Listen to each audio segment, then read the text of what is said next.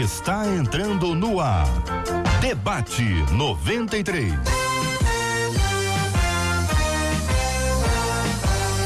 Realização 93 FM. Um oferecimento Pleno News. Notícias de verdade. Apresentação J.R. Vargas. Daqui a pouco, daqui a pouco, nosso querido J.R. Vargas estará aqui, aqui na 93. Daqui a pouco ele tá no trânsito, o trânsito tá bem complicadinho hoje, né?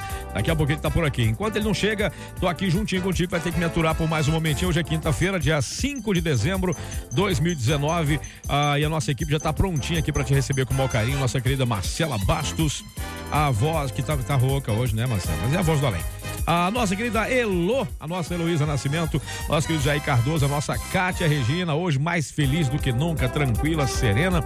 Pois é, está no ar o nosso debate 93 e você fala com o debate, meu povo. Com o debate 93 2461 0093. E-mail debate arroba rádio 93.com.br. Facebook Rádio 93 FM. Site www.radio93 93.com.br. Só mais um. Vale com a 93 pelo WhatsApp. 96803 8319. 96803 8319. Muito bem, muito bem, muito bem. Estamos começando mais uma edição do nosso debate 93 e acontece, meu povo, que você. O que foi, Marcelinha? É o quê? Não, pera, deixa eu ligar teu microfone aqui. É o que, que você falou? Soltar a música do parabéns. Mas é o que eu ia fazer a seguir aqui. Ah, tá na hora! Dia de festa! É teu aniversário hoje? Eu não, mas. Mas com é o da minha irmã.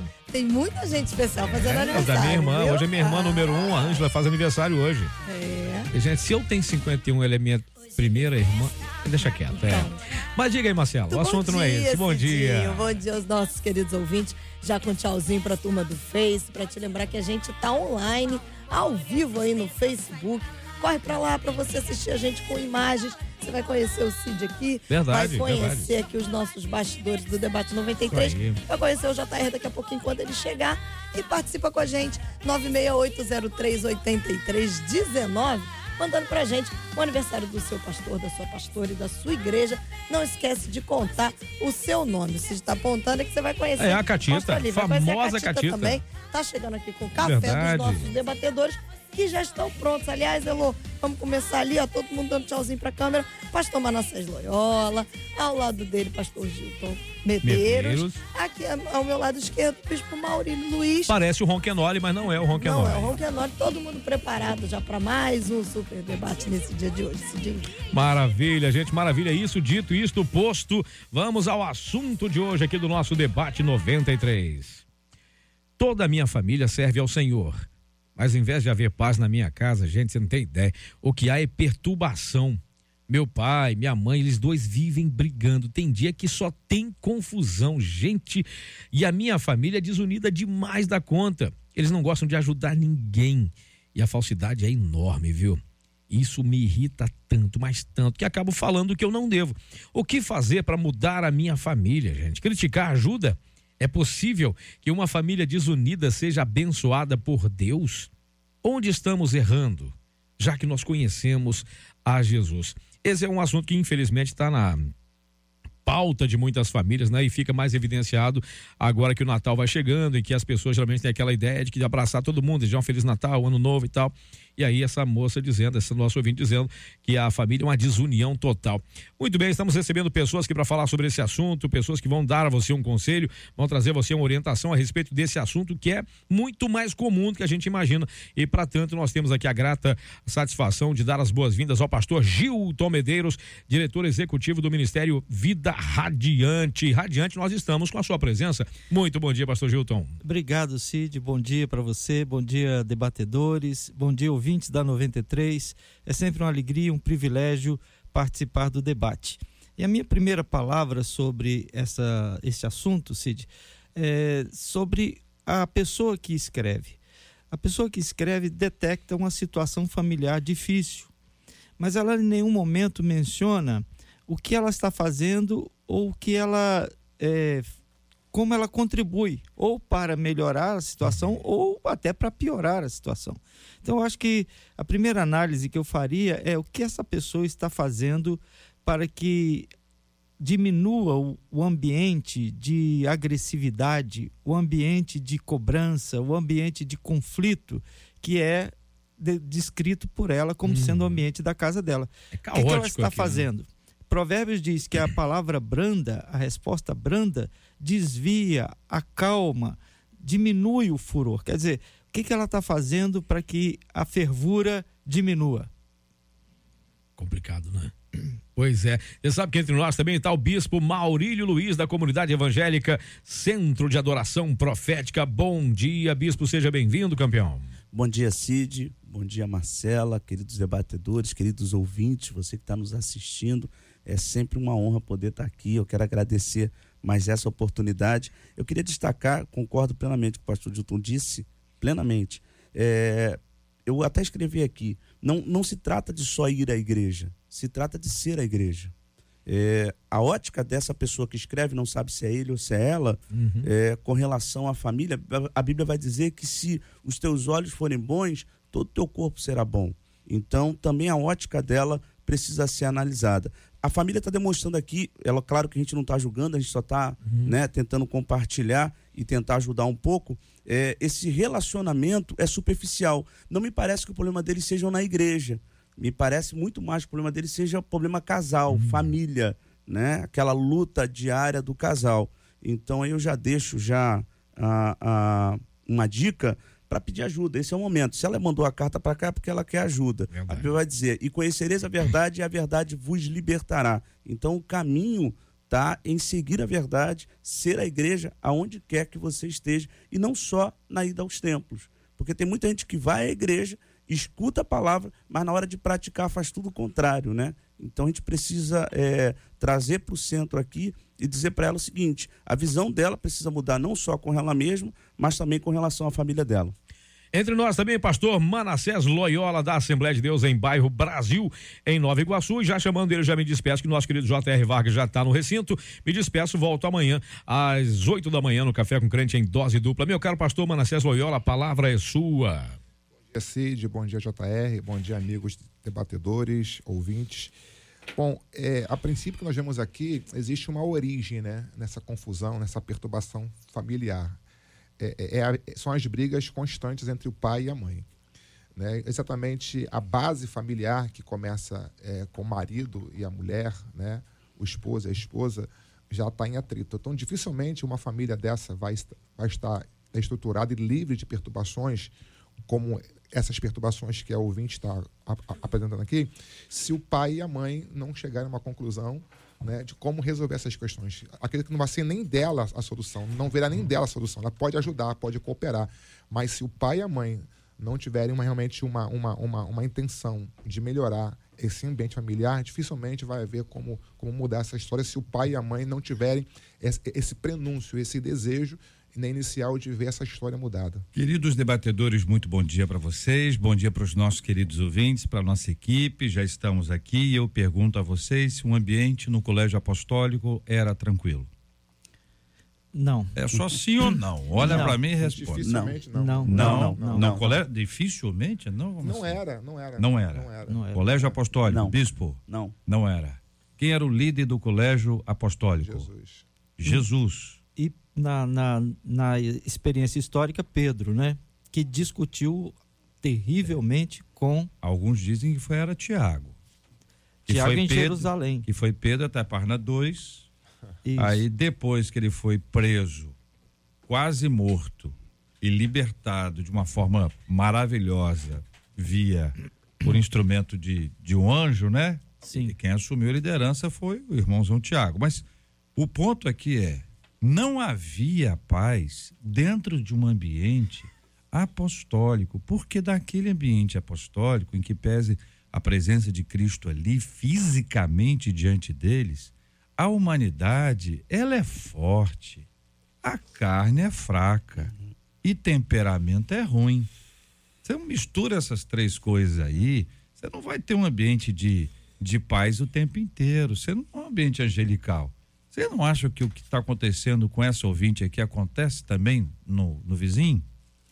Acredito, Jota, que quando ela expressa que a opção desunida demais, a gente entende que não existe nenhum ponto que seja comum nessa família. O que um faz aborrece o outro, o que o outro faz aborrece aquele, aquele outro. Ou seja, não existe nenhum ponto que, que aproxime essa família, que une essa família, né, a fim de, de, de dar uma orientação ao norte para que esses probleminhas sejam solucionados. Se em nada ele se entende, se em nada ele chega a uma conclusão unânime, né, fica difícil realmente ter paz num ambiente desse. Porque o que ela diz aqui é que é desunida demais, ou seja, não existe união sob nenhuma perspectiva, em nenhum ponto nessa família. Se um gosta de, de arroz é, é de café quente, ou seja, de, negócio de café é frio, de café amargo, de café mais doce, enfim. Então você vê que o que se vê nessa família aqui é um pé de guerra constante, né? Seja na hora de dormir, de, de almoçar, de jantar, fazer as suas refeições diárias. É complicado um ambiente A desse. ideia é que todo mundo tem esse problema aqui, que não está longe de ninguém. Você não vai ter uma casa em que está todo mundo unido o tempo inteiro, está todo mundo de acordo, só tem paz. Que problema todo mundo tem. Acho que tem que colocar isso no nível da, da humanidade, que todo mundo passa por isso, todo mundo tem dificuldade, porque foi assim que o assunto foi tratado por Cristo lá, entendendo as pessoas como elas eram, tratando, eh, desenvolvendo com elas e propondo a elas um, um caminho diferente. A pergunta é qual é o caminho para que haja essa virada aqui? Vocês começaram a falar, quer dizer, a presença dos pais é importante, o Gilto falou sobre a presença des, desse ouvinte aqui especificamente, quer dizer, a participação eh, dessa ouvinte no processo de, de cura. Porque em cada família aqui que está acompanhando a gente, que tem lá o seu problema, não é? Então, é, é, me parece, JR, que a gente tem a tendência de trabalhar com idealizações, Hum, né? Da isso. família perfeita, da aí. família ideal, a família do comercial de margarina. Por outro lado, nós temos os quadros em que as famílias são doentes e, e não há perspectiva nenhuma de cura. Então, são, evidentemente, são os dois extremos, né? Um, de um lado a idealização, do outro lado a patologia ou a situação doentia. Agora, no dia a dia, no- na média das coisas, nós temos que ver a atitude das pessoas. Se há essa disposição de superar as dificuldades ou se há um, um ambiente em que se perpetuam alguns ciclos de violência, de agressão familiar, apenas para poder continuar mantendo uma relação que não é saudável.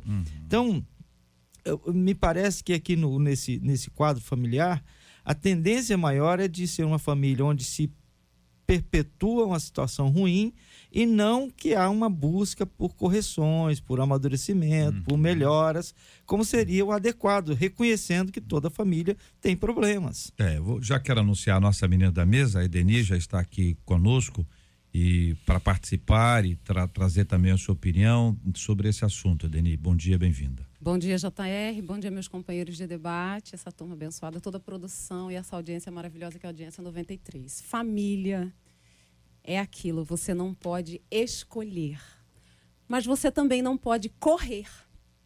Né? Eu achei esse, esse tema, uau, esse tema é, é forte. Então, assim, dentro de tudo que ela passa, é, eu acredito que o caminho seria a adaptação porque né, já foi falado aqui, família, família é aquilo, família não é um paraíso, né? não é o paraíso na Terra.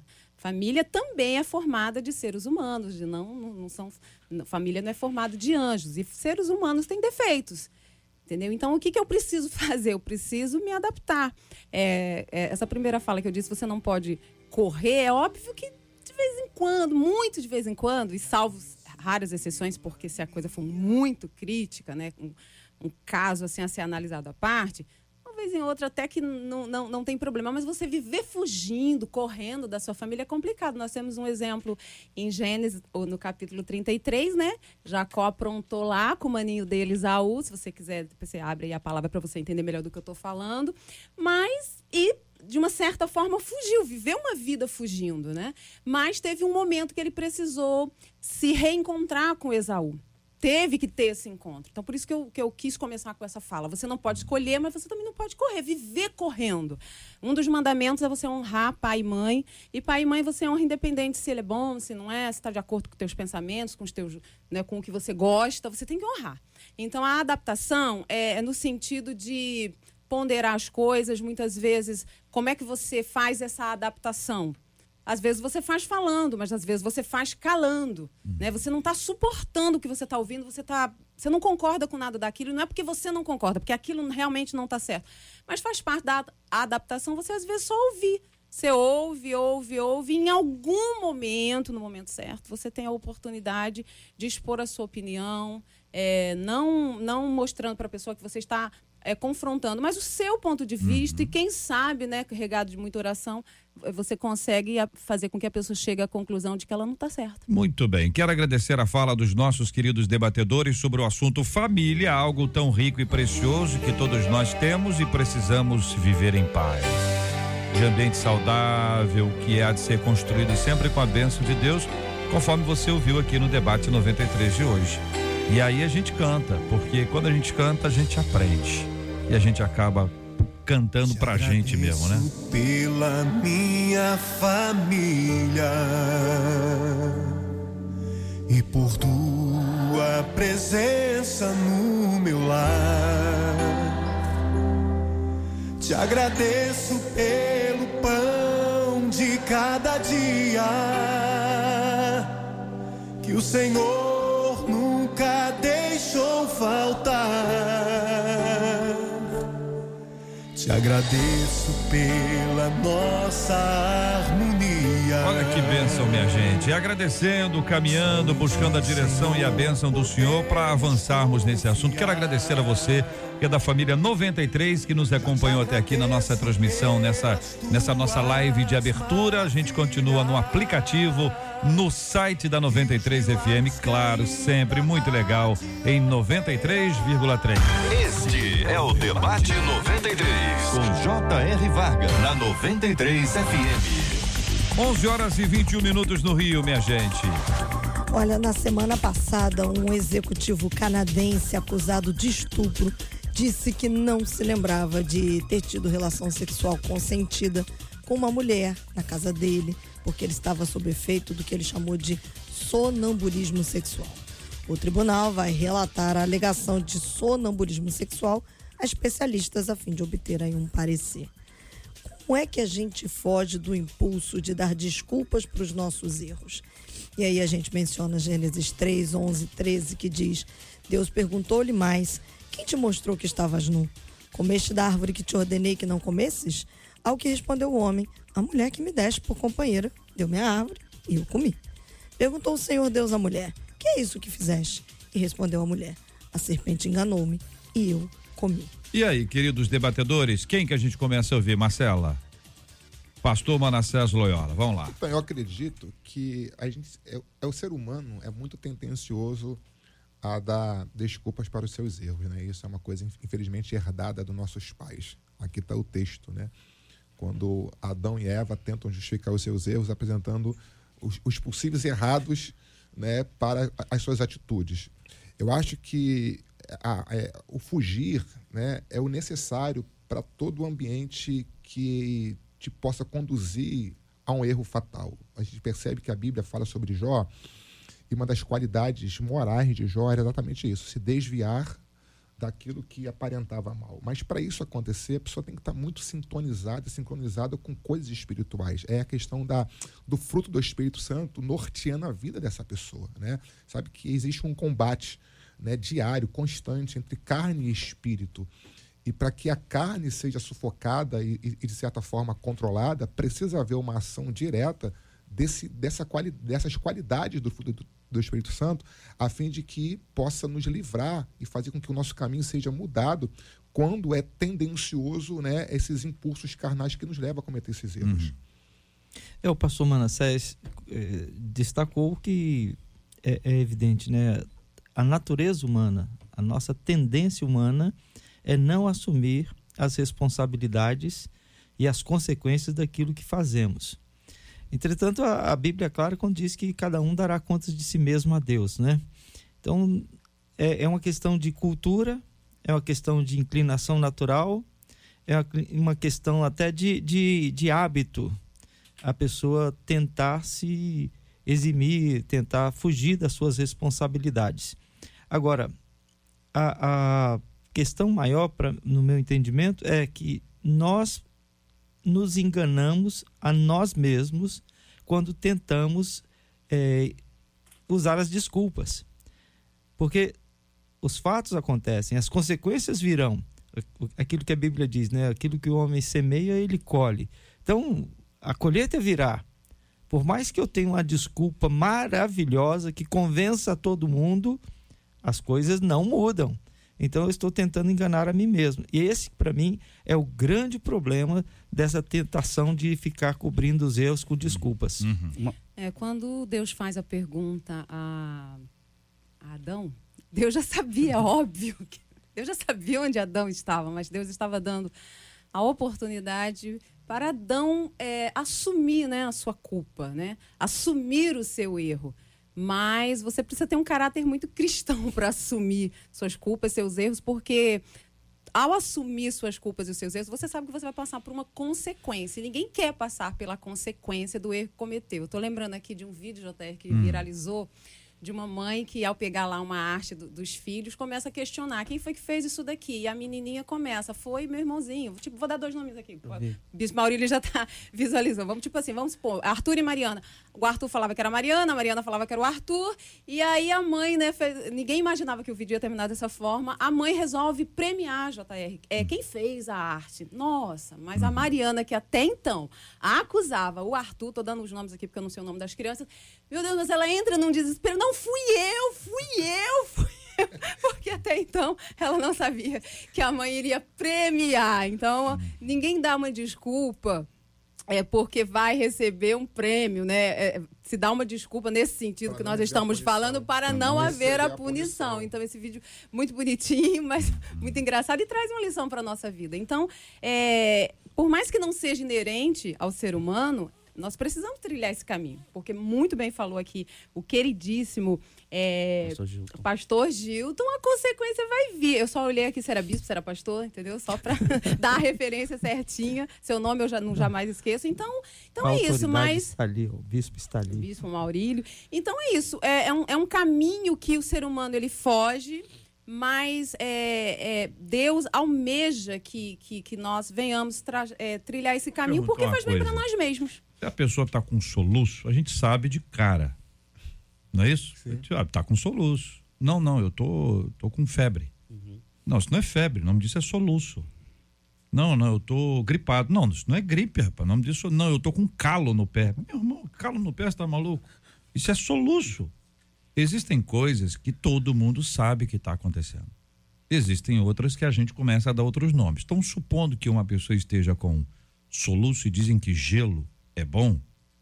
É, eu já ouvi outras coisas, um copo d'água, não sei quantos copos d'água. Tem, um, tem, tem, um, tem, um, tem muita coisa. O soluço aí tem, tem remédio também para o negócio. Mas a pessoa, em vez de tra tratar o soluço, ela trata um calo no pé. Só que ela não tem calo no pé. O problema dela é soluço.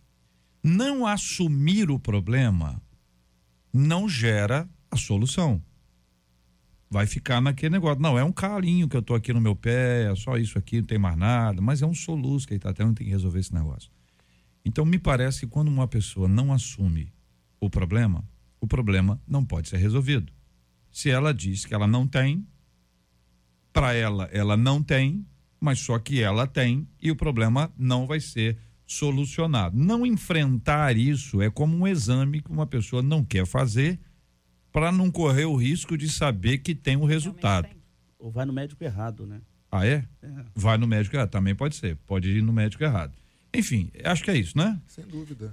É, é, assim, é, é, tentando responder aqui à luz da Bíblia o que foi perguntado aqui, como fugir do impulso de dar desculpas, é, a, a, pessoa tenta justificar os seus erros com desculpas, né? Foi conforme a Deni falou, né? A fim de, certa forma, mascarar uma realidade que ela sabe. Né? O Tribunal da, da Consciência é um dos piores né, tribunais que existe. Ainda porque esses pecados, esses erros não vêm à tona público, existe um tribunal que, que bate todo instante em nossa cabeça, dizendo você está errado, está errado dessa forma. Então, o que fazer para eliminar, para fugir, para poder se afastar disso? Foi o que Jesus disse a Nicodemos. Necessário é nascer de novo. Se não houver um novo nascimento, né, provocado pela água, que é a palavra, pelo Espírito de Deus, dificilmente um homem sem, sem, essa, sem esse controle do céu, ele vai conseguir fugir. Porque a carne é tendenciosa, o ser humano ele é inclinado a esses erros. Nós herdamos isso. Infelizmente, nós temos que é, aceitar que nós somos pessoas falíveis, né, mais inclinadas aos erros do que aos acertos, mas existe como o quê? Se blindar. Como? Passando pelo novo nascimento. Fazendo o que Cristo disse, Nicodemo. Necessário é nascer de novo. E o que? Se afastar. A, a, a, distância é segura, se manter afastado daquilo que você é, faz, fatalmente é, é, tem uma inclinação. É, lá na igreja que eu congrego, havia um rapaz, há 20 anos atrás, que ele vivia falando sobre o que ele vivia fazendo, da, do mundo que ele veio, né? Da, das, das, coisas erradas que ele fazia. Toda vez que estava a gente junto, reunido, conversando, ele sempre trazia à tona o passado dele meio que se alimentando ou, ou se glamoureando do que ele fazia. E a gente conversava com ele falando, para de falar isso, isso, isso te atrai, isso parece que massageia o teu ego. Não, tô bem, tô controlado, não sei o que, rapaz, para. Porque o diabo percebe na fala dele que ele, por mais que não esteja mais naquele ambiente, o ambiente que ele vivia está dentro dele. Ele começou a ser atraído novamente, voltou para a mesma vida. Claro que talvez não seja porque ele viveu falando isso, mas ele está provando que o fato dele viver comentando o que ele fazia, ele está com pensamento naquilo ainda lá e acabou voltando para a vida que ele levava, né? Então eu acho que uma das formas da gente é, fugir desses impulsos é realmente passando pelo processo do novo nascimento, que é pela água, palavra e pelo Espírito de Deus. Pastor Gilton tocou num ponto que sobre enganar a si mesmo. Eu acho que esse é o grande problema, tentar fugir da consequência, né? Eu sempre digo lá na igreja, quando eu encontro o culpado, eu paro de buscar a resposta, porque eu já encontrei alguém para acusar, então eu paro de encontrar resposta para mim mesmo. É, uma coisa é certa, não tem como fugir de si mesmo. Você vai correr, é correr, sombra, correr, né? e toda vez você vai estar no mesmo lugar, porque tentar fugir de si mesmo é tentar não se encontrar. E isso pode parecer até absurdo, mas muitas das vezes acontece. E é uma realidade que as pessoas às vezes nem se percebem que ela está tentando fugir de si mesmo, mas quando você olha para o espelho, você se percebe que é você mesmo, não tem como fugir. Então é mais fácil você assumir as consequências e se resolver e ser curado nisso, do que você ficar carregando a vida toda, porque é uma mentirinha aqui, é uma coisa ali, e isso vai juntando e vira uma bola de neve. Vou dar um exemplo bíblico: Natan e Davi. Natan, você fez isso. Oh, Davi, você fez isso e eu não fiz nada disso. Você tá maluco. Tô sabendo de nada. Natan, é. você teve uma visão errada. Você, você sonhou? Tá comendo muito, hein? O que, que você comeu essa noite aí? Carneiro? O que, que, que foi que aconteceu com você? Hein? Natan. E aí, Natan baixa a cabeça e disse: olha, então, meu querido, se é assim, continue sendo. Continue sendo. O que seria de Davi se ele não tivesse encontrado lugar de arrependimento? tem gente que às vezes não encontra esse lugar, só encontra o remorso. Enfim, no mês passado, um casal americano descobriu que a filha tinha ajudado rapazes a entrar em uma festa sem serem convidados. E o casal decidiu punir a adolescente de 15 anos e ela tinha duas opções. Primeira era ficar sem o smartphone por um mês ou manter o aparelho, mas permitir que os pais controlassem todas as suas mídias sociais. Bem, ela optou pela segunda. Só que o que ela não esperava era que o pai começasse a postar fotos e vídeos hilários nas redes sociais dela. A ideia dos pais era constranger a filha e fazer com que ela refletisse sobre o assunto. Os pais criaram até hashtags aí para o período de controle das contas. Uma hashtag era hashtag pais tomaram conta e a segunda era hashtag faça escolhas melhores. Só que em poucos dias, o Larry, que é o pai, dobrou o número de likes da filha. O número de seguidores no Instagram da menina saltou de 2.500 para mais de 4 mil. E agora os amigos e seguidores da filha querem que ele, depois que ele devolver a conta para ela, acabe, acabe criando a própria conta dele. E aí a gente pergunta: qual é a, a melhor maneira aí da gente fazer alguém refletir sobre os seus erros? Como perceber que ao invés de estarmos no caminho do arrependimento, na realidade a gente pode estar vivendo um remorso? Citamos 2 Coríntios 7, 9, na versão da NVI, que diz: a tristeza, segundo Deus, produz um arrependimento que leva à salvação e não remorso. Mas a tristeza, segundo o mundo, produz morte. E aí, debatedores? É curioso, né? Como que a tentativa de criar uma punição se transformou num prêmio, né? É, é, esse é um dos milagres do, desse tempo que a gente vive, em que não há muitos parâmetros entre fazer o que é certo, fazer o que é errado. Agora, de tudo isso, né, é, pegando para a, a saída para a análise que está sendo feita sobre consequências da punição, a, a, a verdade é que muitas vezes nós somos é, vítimas de um sentimento, e esse sentimento é o seguinte: você sabe que errou, você reconhece que errou, você quer ser punido e você não quer ser perdoado como consequência de um arrependimento. Você quer viver naquele sentimento de eu mereço, eu, eu errei e tal. É a, a tal da autocomiseração. Me parece, JR, que quando nós não conseguimos entender que arrependimento é para produzir mudança e não para criar um conforto emocional, porque muita gente fica confortável hum. na sua autopunição, na sua, no, na, no castigo que inflige a si mesmo. Hum. Então, a questão aqui é como entender que é preciso arrepender-se e como fazer para arrepender-se. Eu acho que essa é uma das dificuldades. Eu queria pedir que vocês, ah, assim que possível, pudessem descrever a diferença entre remorso e arrependimento. Parece importante que, que os nossos ouvintes entendam isso, tenham isso aqui como, como uma, uma ideia clara, né? A diferença que há, porque de vez em quando essas coisas se misturam, elas se esbarram, né? Uhum e podem ser que isso seja meio confuso para alguns. Eu acho que o arrependimento ele vem do entendimento do que é um erro. Porque tem muitas pessoas que elas nem têm noção de que elas estão errando.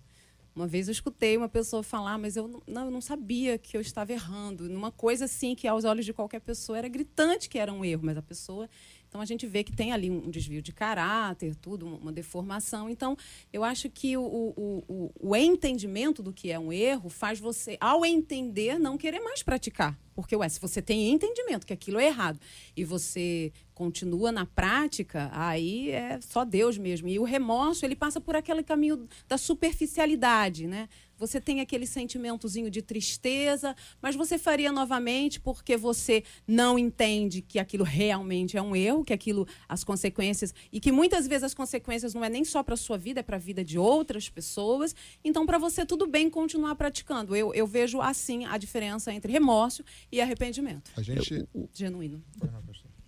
Então, a gente percebe, à luz da Bíblia, quando, quando, quando a Bíblia fala de arrependimento, fala é, acerca da mudança de caminho, mudança de direção, né? É, o arrependimento genuíno, ele gera no, no coração do arrependido uma, uma, uma conversão, uma, uma mudança é, de, rota. de rota, né? Porque mudando a rota, muda a direção uhum. e muda o destino também. Uhum. Né? Aí vem Jesus e disse que o arrependimento gera frutos, né? resultados contrários àquele que geraria se estivesse na rota errada. Não, remorso foi conforme a Denis falou. Né? É, é, é, aquele sentimento de que errou, mas não tem pretensão Aquela tristeza nenhuma, passageira né? de, né? de, mudar a rota. É, a, a Bíblia rota, tem o um exemplo que eu acho que é clássico, né? que é o exemplo de Judas. Judas, ele não Poderíamos se arrependeu. Poderíamos até falar Judas e Pedro. Sim. Remorso e arrependimento. Isso, Judas não se arrependeu do que fez. Ele sentiu remorso. E porque não, não resistiu à, à vergonha do que fez, mesmo percebendo que tinha feito o que não devia ter feito, ele optou por matar-se. Ele não optou por ajoelhar-se, por clamar por misericórdia, que já por pedir entra perdão. também a questão do orgulho. Sim. Do orgulho, né? que, é, que está presente também. Porque o remorso ele vai trazendo outros, outros princípios né? negativos para a vida da pessoa. É, eu concordo plenamente com o que foi falado. Arrependimento é mudança de rota. Quando você se arrepende, você define uma, uma nova trajetória para o seu destino. O remorso não. Você não muda a sua rota, continua mesmo na colisão e independente do que aconteça, você vai carregando isso para a vida toda. Vai passando por cima. Passando vai, por vai cima, sem se preocupar com nada. Então, arrependimento é mudança, sim, de condição, de decisão e de atitude. Vou perguntar para vocês assim, eu gosto muito de exemplo, que exemplo ajuda. Exemplo, rádio é exemplo, entendeu? A gente tem que criar essa, essa, essa dinâmica, né? Mas, por exemplo, uma pessoa cometeu um pecado e enquanto este pecado não se tornou público, essa pessoa permaneceu na prática do pecado. Quando este pecado veio a público, esta pessoa teve um sentimento de remorso, porque foi descoberto. Então tem uma conotação com o outro. Você descobriu o que esta pessoa fez, esta pessoa fica com dificuldade, ou sem graça, ou com vergonha de você, porque você descobriu. O arrependimento, a pessoa pode não ser descoberta, mas ao cometer o pecado, descobre que Deus sabe. E ela fica com vergonha do seu ato, ninguém sabe. Deus sabe. Com vergonha do seu ato, do seu ato, e aí por conta do seu ato, da sua prática, da sua vida, e por conta disso encontra esse lugar de transformação. Não depende do conhecimento do outro. Não é uma coisa escondida que explodiu. É claro que se explodir pode ter também o arrependimento. Mas estou tentando trazer uma, uma figura, assim, uma imagem para ajudar o nosso ouvinte a entender. É isso? É diferente disso? Pastor Gilton me olhou com um semblante assim de que ele está pensando. É porque eu acho que é isso sim, mas há também situações como, por exemplo, já que você estava usando exemplos, eu vou usar outro exemplo bíblico, Zaqueu. Uhum. A prática eh, de vida dele era notória. Todo mundo sabia que ele era um camarada que tinha ficado rico roubando nos impostos. Era público isso, era notório isso. Não havia hum, nenhum segredo de que os coletores, os publicanos, né, eles geralmente cobravam além do que deveria cobrar e roubavam e até se apropriavam de coisas de outros. Mas quando ele se encontra com Jesus e se arrepende da vida que tem, ele mostra o seu arrependimento dizendo: Olha, eu não vou mais roubar. Se eu roubei de alguém, eu vou devolver. E se tem alguém que tá, ficou no prejuízo, é quatro vezes mais. Quer dizer, é verdade. Você, o primeiro exemplo que você mencionou de alguém que é pego na- com a mão na botija, né, usando o ditado antigo, é, é, ele pode ter essa sensação de que foi tornou-se público, ficou constrangido e tal. Mas também há casos de pessoas que têm uma prática que é errada, todos sabem, mas ele encontra-se com Deus, ele encontra-se com o Evangelho, ele tem diante de si a palavra de Deus e ele muda de vida, muda de Esse trajetória. exemplo aí é o exemplo de, de arrependimento. Sim. Esse é- judeu. exemplo. Quer dizer, tem, tem, um- tem uma, uma mudança é, bem clara em relação a isso. É que o remorso, quando a gente vai ver o remorso, a gente, tá- a gente tenta dizer que Judas teve remorso. Né? A gente olha para Judas assim, ele não teve mudança. Ele não, não, não houve transformação. Ele não encontrou lugar de arrependimento. Ele ficou naquele lugar de, de remorso porque foi descoberto. Porque todo o processo de Judas foi feito com tempo. O Judas não esbarrou, entendeu? Com fariseu, a- a- as moedas, as tri- 30 mo- moedinhas caíram no bolso dele, na sequência Houve ele deu um beijo em Jesus. é. Ele negociou, Ele isso foi negociou. discutido, teve tempo. Teve tempo, Você imagina, a madrugada inteira, enquanto Jesus estava no Getsemane, com os discípulos que dormiram a madrugada inteira, Judas estava Judas estava lá. arquitetando, maquinando a hora certa, a maneira. Onde é que Judas estava? Eu não sei onde é que ele estava. mas Eu acho que eu sei. Eu, eu acho que ele estava com, com os caras lá. Entendeu? E de repente ele vai e chega. Então, esse é um processo que, ele, que foi construído. Construído. Então vamos chamar disso de pecado premeditado? Eu acredito que é, é É. possível É possível. usar, é possível usar Então, essa. o pecado premeditado, ele pode, Uhum. lá no seu ato, é, é, quando isso explode, gerar remorso e arrependimento.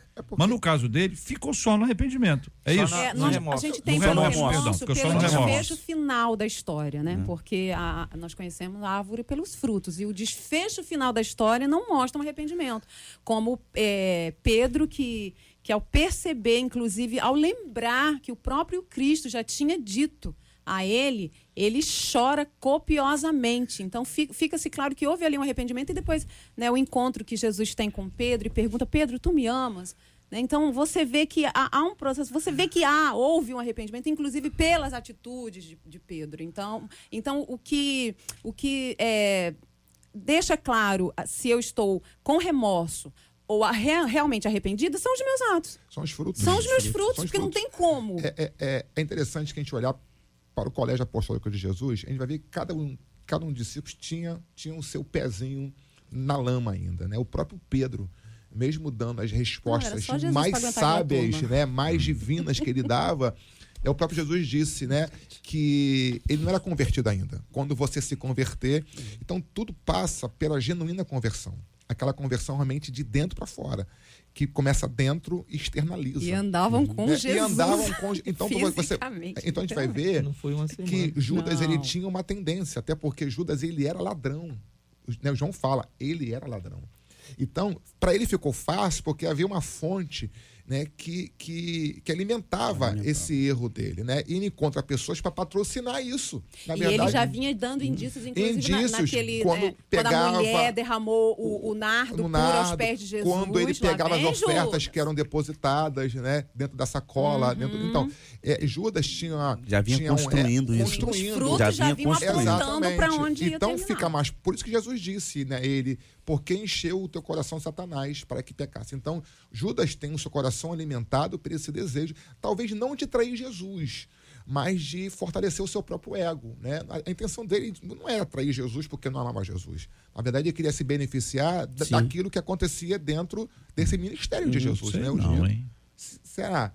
Eu acredito que Judas ele não tinha esse, esse, pensamento. Isso é o Tal- assunto. Talvez ele, não é é que ele não amasse Jesus a ponto de querer trair. aí. Eu acho que ele queria meio que, que impulsionar uma ação de Jesus dentro daquele mundo bélico, da, da, da, da, da prisão romana, dentro Esse é o que- caminho para absorver Judas. Não, não Esse é caminho aí, Não, é. não é para absorver. Não, não pelo caminho é. contrário. Se continuar nessa que trilha aí- Não, não. O próprio Bíblia diz que ele era o filho da perdição. Isso. Não porque Jesus predisse a sua perdição, porque é, é- é- é- o caminho que ele escolheu, a vida que ele traçou, Hum. destinava ele isso. A gente, a gente tem que pensar o seguinte: Deus não destinou ninguém para a ira e nem para a morte. É. A pessoa decide o seu destino.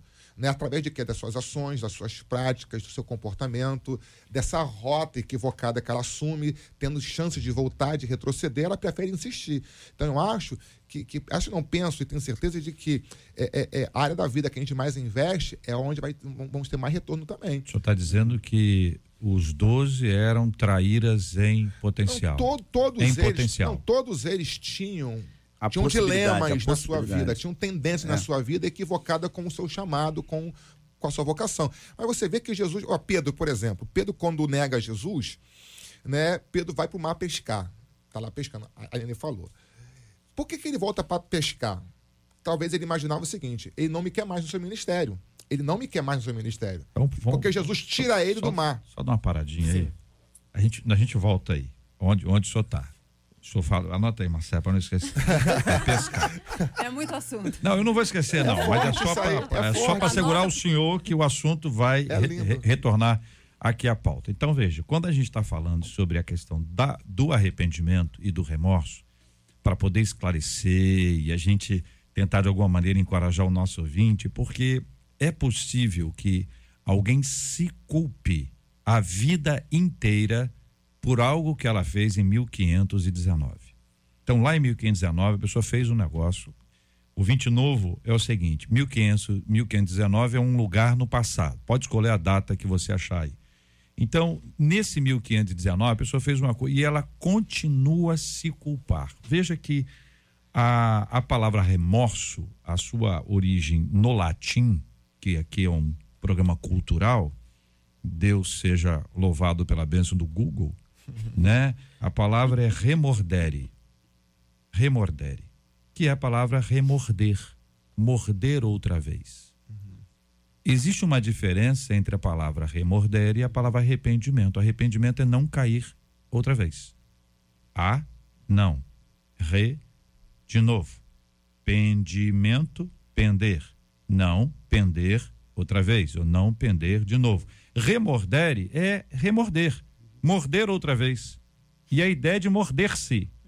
Ou seja, o pecado, quando ele não é levado diante de Deus, quando não há confissão, convicção, arrependimento, transformação, ele vai estar sempre voltando. Ele sempre volta. Não o- a prática, mas a culpa do pecado. Talvez não à toa, queridos irmãos, quando Ananias, foi Ananias que foi conversar com Saulo? Foi orar com Saulo? Foi Ananias? Foi. Ananias. Por ele, por ele. Hein? Ora Hein? por ele. Por ele. Não queria muito, não, mas foi. É. Como é que ele chama Saulo? Irmão. Irmão Saulo. Entendeu? Ele chama lá Saulo, irmão. Imagine como essa palavra trouxe alívio à consciência pesada do A, irmão admi- Saulo. a admissão dele já começa por aí. Correto? Então, é, a- essa primeira impressão aí ele. abriu, abriu, abriu mar para ele, né? Como se fosse, caramba, eu tô entrando numa família, os caras estão me recebendo como eu sou. Eu fiz o que eu fiz. Mas durante vários textos bíblicos, você vê que Paulo volta lá nessa essa história. E de alguma forma lembrar-se do que o que você fez, sem saber ou sem sem arrependimento, é como essa história que o senhor contou an- anteriormente. A pessoa ela vai se machucando outra vez, ela, ela se morde outra vez. E esse se remorder aqui, ou morder outra vez, ele não gera cura, ele gera machucado, Feridas. ferida. A pessoa não, não avança, ela sempre fica naquela coisa. E tem gente que Deus já perdoou, as pessoas já perdoaram, a comunidade perdoou, mas a pessoa não se perdoa. Foi o que. Jesus disse a Saulo, né? Dura para você recalcitrar, ficar se ferindo, ficar se lançando contra os É. A seus palavra, aguilhões. a palavra de Deus nos diz que aquele que confessa e E deixa, ele alcança a misericórdia. E as misericórdias do Senhor são a causa de nós não sermos consumidos. Tudo isso é palavra de Deus, não, isso não está num gibi, isso é palavra de Deus para eu tomar posse para minha vida.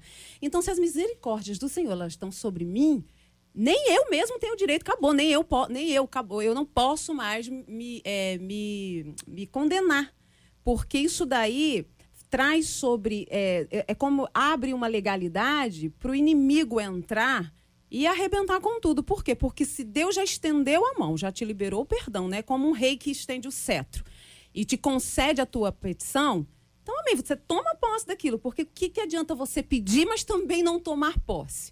Então, as misericórdias do Senhor é a causa de nós não sermos consumidos. Então, você confessou, deixou, amém. A misericórdia do Senhor já está sobre a sua vida. Tome posse, viva debaixo dessa misericórdia e que você não vai nem errar novamente e nem também viver lá no erro que você cometeu. Quando nós É que eu, tô, eu faço várias coisas ao mesmo tempo. Eu tô ouvindo Edeni, tô lendo aqui o, o WhatsApp e lendo a Bíblia. Pode ficar à vontade. Vai, eu ia, eu ia é. falar justamente sobre Ah. Um exemplo de remorso e depois arrependimento de Jacó, né? A gente pode citar isso como exemplo de remorso, que ele veio com a vida toda remoendo aquilo e logo depois ele decide abandonar isso tudo e ter uma transformação de vida. Então, é, é, a diferença entre remorso está no confessar. Quando você confessa, literalmente confessa. Porque muita gente carrega o remorso porque não confessa. Não tem coragem de falar, não tem Enquanto coragem de isso, tá remordendo. remordendo. Remordendo. Essa imagem vai ficar na, na, na- na minha mente, acho que na mente dos ouvintes. Você imagina aí, você pega o teu braço aí, É um morde outra vez. O pastor Manassés, vamos retomar o seu ponto aqui. Antes, dizendo para o senhor aqui que eu ouvi dizer, eu concordo com o pastor. Não sejamos tão julgadores de Judas, meus queridos.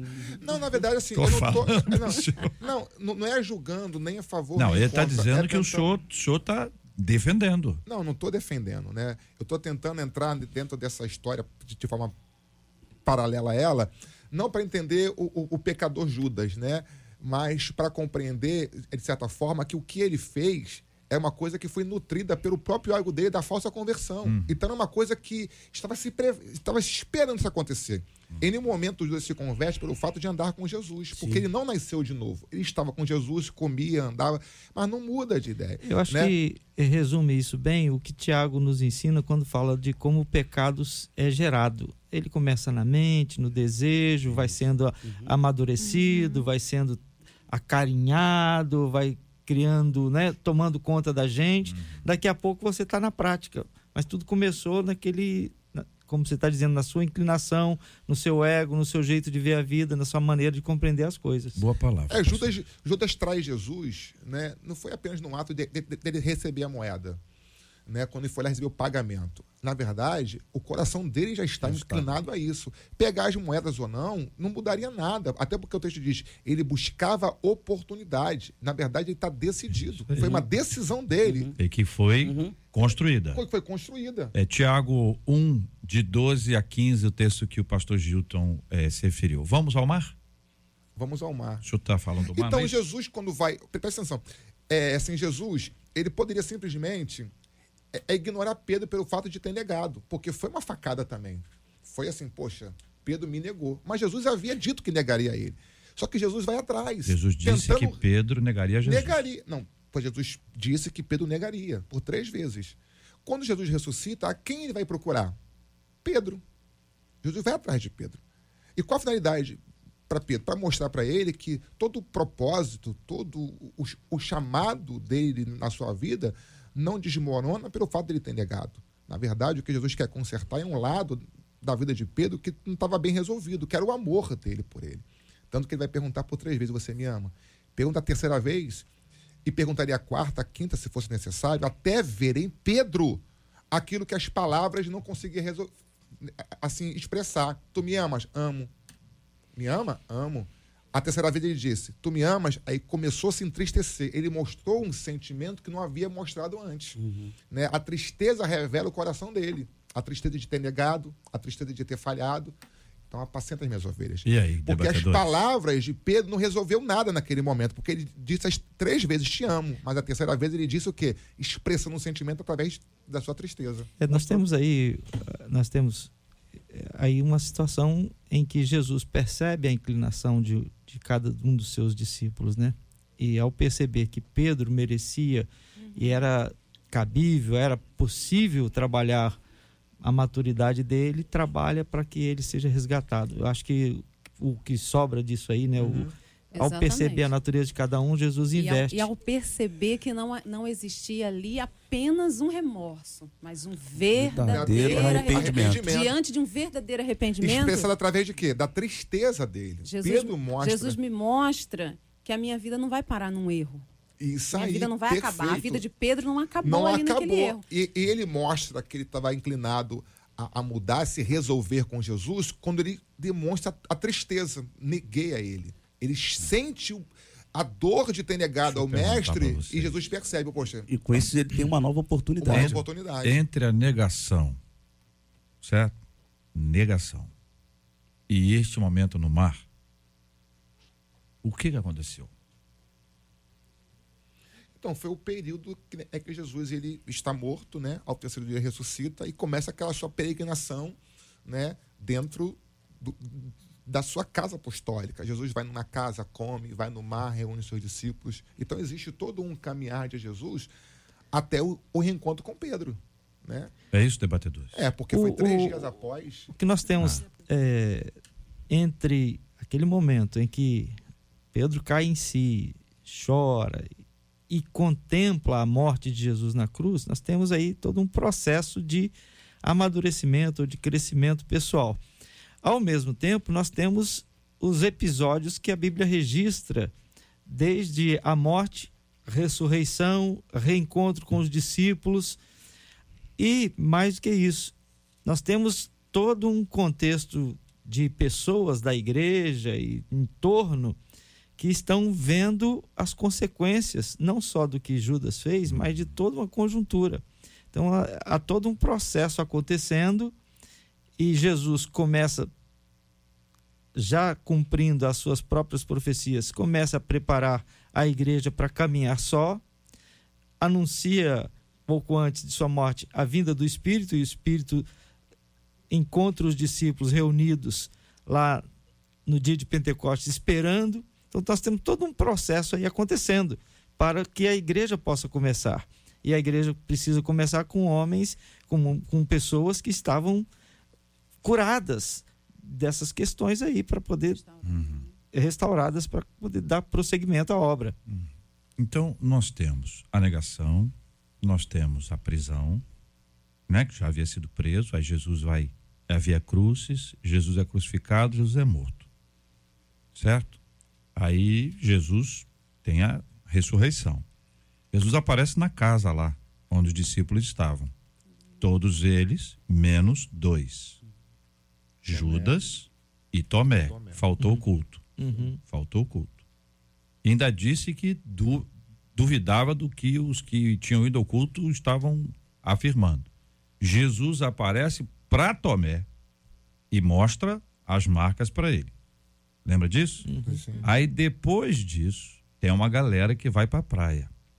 Mas é uma galera. Olha aí, Sim, quantas tá aqui. pessoas aí. Na, na outra página. Página, é, capítulo, No 20 capítulo João, 20. Passado oito dias, estavam outra vez ali reunidos os seus discípulos e Tomé com eles. Estando as portas trancadas, veio Jesus. No, no outro, 21. 21. Então, Olha aí, vamos lá. no comecinho. Depois disso, tornou Jesus a manifestar-se aos discípulos junto do mar de Tiberíades. E foi assim que ele se manifestou. Estavam juntos Simão Pedro, Tomé, chamado Dídimo, Natanael, que era de Caná da Galileia, os filhos de Zebedeu e mais dois dos seus discípulos. E disse-lhe Simão, e disse-lhe Simão Pedro: Vou pescar. Disseram os outros: Também nós vamos contigo. Saíram e entraram no barco, e naquela noite nada apanharam. Sete. Sete. Sete caras foram na praia. Certo? Então, assim, não, não foi só, só o irmão Não foi Pedro. especificamente É, Pedro. todos, todos, eh, ou, ou de alguma forma, Pedro disse, eu vou, e disseram assim, nós vamos juntos. Eu vejo nesse texto aí uma solidariedade, um carinho com Pedro, um apoio a esse irmão, ah, pelo fato de ter negado e ser do conhecimento de tudo, mas ali, ali é o seguinte, ah, escapou ali o Ventou irmão pra um, João. Ventou para um, ventou para todo mundo. É, o escapou ali o irmão João, porque ficou lá na, na cruz até, a- até o, o final. O restante. E o Tomé, que nem o culto foi?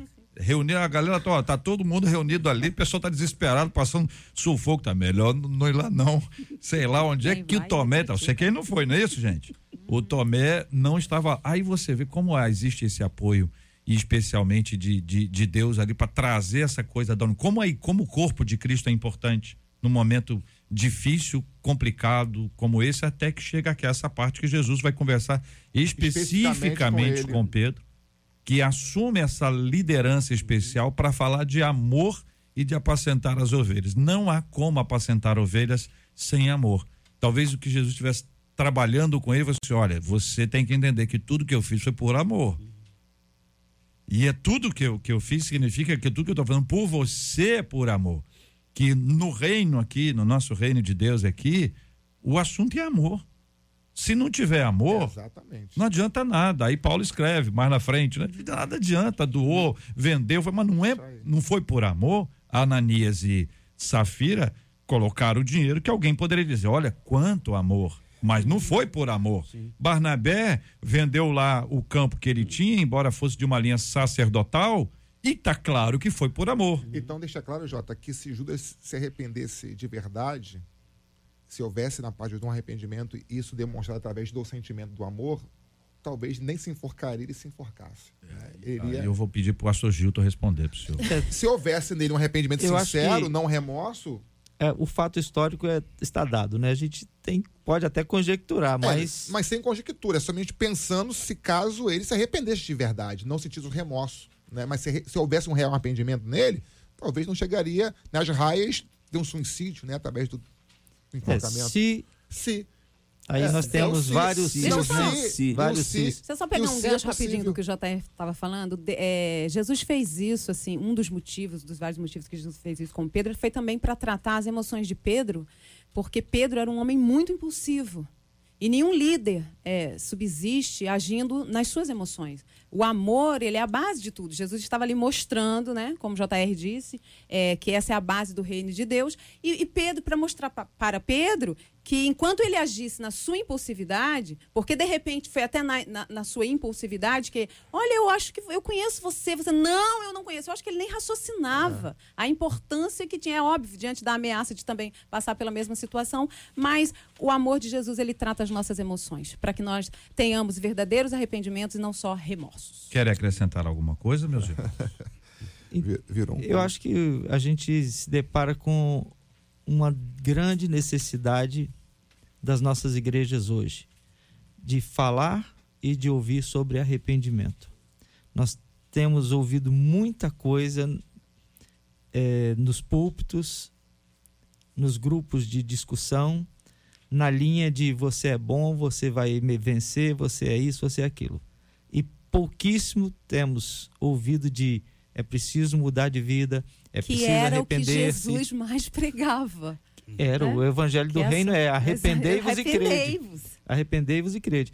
Então, eu acho que dessa nossa conversa aqui, também a gente pode parar para pensar um pouco. Precisamos falar mais de arrependimento. Resgatar o evangelho genuíno, né? Eu, ontem mesmo eu estava ouvindo, não vai dar tempo de falar, uma parábola. Na verdade, foi uma ideia de um pensador falando sobre isso. A pessoa ela acaba não, não indo à igreja, ouvindo tantas outras coisas que o importante seria justamente o arrependimento que é deixado de lado, né? Dois textos. Um de Lucas 22. Ora, Satanás entrou em Judas, chamado Iscariotes, que era um dos doze. Outro é Atos 1,16. Irmãos, convinha que se cumprisse a escritura que o Espírito Santo proferiu anteriormente por boca de Davi acerca de Judas. Cumpria que convinha que se cumprisse a escritura que o Espírito Santo proferiu anteriormente por boca de Davi acerca de Judas, que foi o guia daqueles que prenderam Jesus, porque ele era contado entre nós e teve parte nesse ministério. Ora, este homem adquiriu um campo com preço da iniquidade, precipitando-se, rompeu-se pelo meio e todas as suas entranhas se derramaram. Isto chegou ao conhecimento de todos os habitantes de Jerusalém, de maneira que em sua própria língua esse campo era chamado de Aceldama, isto é, campo de sangue, porque está escrito no livro dos Salmos: fique deserta a sua morada e não haja quem nela habite, e tome outro o seu encargo. Esta menção específica aqui do nosso irmão uh, Lucas, que faz o registro aqui desse começo da igreja primitiva, se dá no contexto da escolha do irmão Matias, que acabou sendo escolhido lá no finalzinho do versículo 26. Bom, quer acrescentar alguma coisa, Marcelo? Tá, alguém quer acrescentar alguma coisa? Eu creio que. Eu tô, eu tô dando chance, hein? Temos eu já muita... perguntei quantas vezes já, já, já, já coloquei isso hoje aqui. Temos... Já perguntei essa frase temos muita coisa. Pois é, porque depois é o seguinte, depois vão dizer que vocês não disseram. Pois é. E eu estou dando chance a vocês. E eu estou dizendo, reafirmando ah, que arrependimento é a grande necessidade nos púlpitos de hoje. Muito bem. São 12 horas e 6 minutos aqui na 93 FM. Você está ligado no Debate 93 com J.R. Vargas. Muito obrigado aqui aos nossos debatedores pela presença e participação no programa de hoje. Pastor Gilton Medeiros, obrigado, um abraço. Obrigado, J.R. Deixa eu fazer um registro aqui. Hoje, dia 5 de dezembro, exatamente hoje, faz 38 anos que eu e meus colegas de turma nos formamos em teologia no Seminário Batista do Sul do Brasil. 38 anos. 38 anos. Que maravilha. Uma das coisas que eu mais admiro no ministério pastoral, querido Gilton, é a constância. Que Deus continue abençoando o irmão em sua constância. Isso é um privilégio muito, isso é uma virtude que deve ser desenvolvida. Parabéns. Muito obrigado. Edeni, muito obrigado, um abraço. Deus te abençoe, JR, abençoe cada um dos nossos ouvintes, né? Que que a gente venha aprender com a palavra do Senhor para ter arrependimento, nós precisamos ter humildade. Mas Jesus está aí para nos ensinar, Ele é o nosso maior exemplo, Ele é o nosso mestre. Sigamos, pois, o mestre Jesus. Pastor Manassés Loyola, obrigado, um abraço. Obrigado, Jota, obrigado, amigos debatedores. Quero mandar um abraço aqui para os meus amigos Marcos Mendonça, Edson Juno, Edson Júnior, Aline e a Grace. Deus abençoe. Muito obrigado, Bispo Maurílio Luiz. Eu que agradeço, JR, aos debatedores também, aos ouvintes te fazer um convite. Quarta-feira da semana que vem será a reunião do Comerge, né? um lugar para se fazer amigos. Vai acontecer na Assembleia de Deus da Penha. Então, pastor Silas Malafaia será o preletor e você é o nosso convidado especial. Deus abençoe a todos. Mandar um beijo pro meu irmão, para minha esposa e para minha família. Parabéns, então, hoje para a pastora Janaína Barcelo, ela é que é do Ministério Rema, linha Edson Passos. Aniversário também do pastor Marcel Alves da Silva, da comunidade cristã Ágios, ali em Campo Grande. Pastor André Brandão, da Igreja Nova Vida do Columbandê. Quem mandou pra gente foi a ovelha Tereza. Aniversário do pastor José Maurício de Oliveira, da Igreja Batista da Família ali em São João de Meriti. Também aniversário do pastor Luiz Wagner, da Igreja Batista no Barro Branco. Quem mandou pra gente foi a ovelha Neuma. E aniversário da Sônia Cristina, ela que é a esposa do pastor Exir Barbosa, da Assembleia de Deus em Itaboraí. Um beijo para todo mundo que acompanhou a gente até agora. Até amanhã, com a graça do nosso Deus, se assim ele nos permitir. Amém, que assim seja. Quero agradecer a Andréa Maia, que entrou aqui no finalzinho do programa e me presenteou com um chocolate. Quero agradecer aqui e fazer o registro. Amanhã vou, eu pretendo estar aqui outra vez. Só para avisar ela. Ah, é? Ah, achei que era to, todo dia, por causa do Natal, né? Não, acabou? Então tá bom, então já tô grato demais. Ah, vocês não receberam, não? Ah, desculpa, viu, gente? Eu acho que eu acho que eu acho que esse aqui é para mim, eu acho. Mas você vai dividir. Mas é lógico, com grande alegria, eu vou dividir com vocês. Vamos orar, vamos apresentar diante de Deus em oração os nossos temas, os nossos assuntos, pedindo a graça do Senhor. Temos orado diariamente pela cura dos enfermos e consola aos corações enlutados, em nome de Jesus. Ó Deus, nós te louvamos, nós bendizemos o teu santo nome por tua graça e por tua misericórdia. Senhor, nós te louvamos porque o Senhor tem nos orientado, nos ajudado em nossas lutas e nas nossas dificuldades. Pedimos que o Senhor continue orientando a nós e ao teu povo, os teus filhos, que a tua bênção seja sobre esta cidade, sobre aqueles que neste momento estão em lutas e precisam da tua graça. Também colocamos diante de ti os aniversariantes, aqueles irmãos que estão no ministério, a pastora Janaína Barcelo, o pastor Marcel Alves da Silva, pastor André Brandão, pastor José Maurício de Oliveira, a irmã Sônia Cristina, esposa do pastor Exir, e ainda o pastor Luiz Wagner. Senhor, toma cada um dos teus filhos em tuas mãos. Faça com que vivam longos e abençoados dias na tua presença e no teu serviço. Pedimos isto em nome de Jesus. Amém. Que Deus te abençoe. Você acabou de ouvir Debate 93.